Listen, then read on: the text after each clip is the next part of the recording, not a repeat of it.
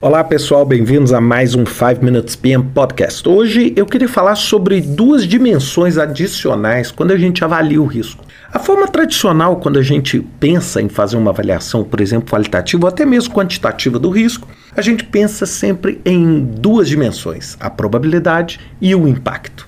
E a multiplicação da probabilidade pelo impacto dá o que a gente chama de exposição ao risco. Ou seja, um risco com a probabilidade alta e o impacto alto vai ter uma exposição altíssima.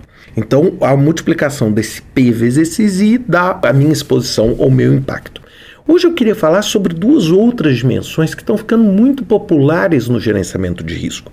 Uma delas é chamada de urgência e a outra é chamada de tendência. O que vem a ser a urgência? A urgência significa qual é o horizonte de tempo no qual aquele risco pode se concretizar ou não. Por exemplo, um risco urgente é um risco que necessita uma decisão sobre ele, ou seja, que o ciclo de gerenciamento de risco seja extremamente rápido. Para quê? Para que você desenvolva uma resposta. Uma vez que, se você demorar muito nessa análise, você pode perder o seu risco. O seu risco pode virar um problema ou ele pode passar sem que você tenha tido, por exemplo, uma resposta. Vou dar um exemplo. Imagine que você tem o risco de um determinado fornecedor não te entregar o produto na semana que vem, que é a semana crítica para o seu projeto. E eu tenho outro risco, que é um outro fornecedor não entregar o seu produto daqui a um ano e meio. Qual a diferença entre esses dois riscos? Imaginando que o fornecedor é o mesmo.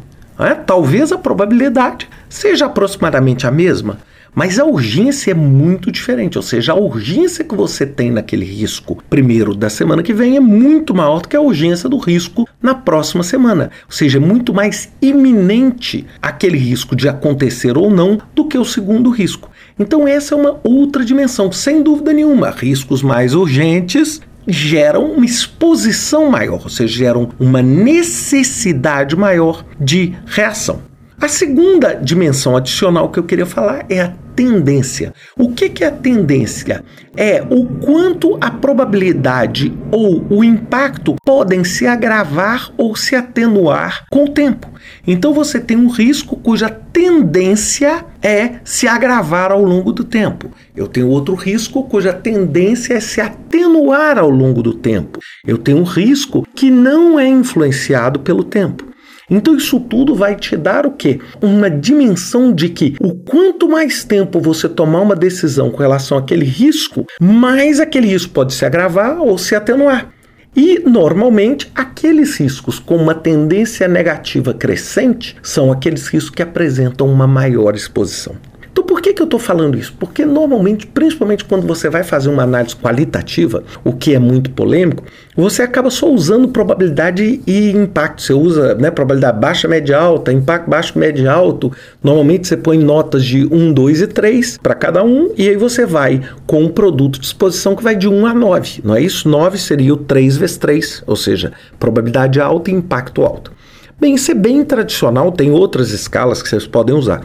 Mas o que eu queria convidar vocês é a talvez tentar colocar urgência e tendência como dimensões também, onde ao você colocar pouco urgente, médio urgente, muito urgente, ou uma tendência negativa alta, uma tendência negativa média, uma tendência negativa baixa, você pode criar um conceito de exposição que vai conseguir dar uma granularidade maior na sua lista de riscos. E você vai conseguir entender que dois riscos com a mesma probabilidade probabilidade o mesmo impacto não necessariamente são iguais, porque um risco pode ser muito mais urgente do que o outro.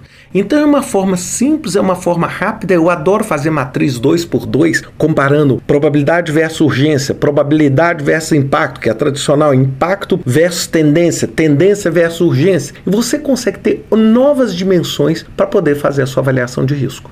Né? Então, espero que vocês tenham gostado dessa ideia, uma ideia simples, uma ideia prática que pode aprimorar o seu processo de gerenciamento de risco. Um grande abraço para vocês, até semana que vem com mais um 5 Minutes PM Podcast.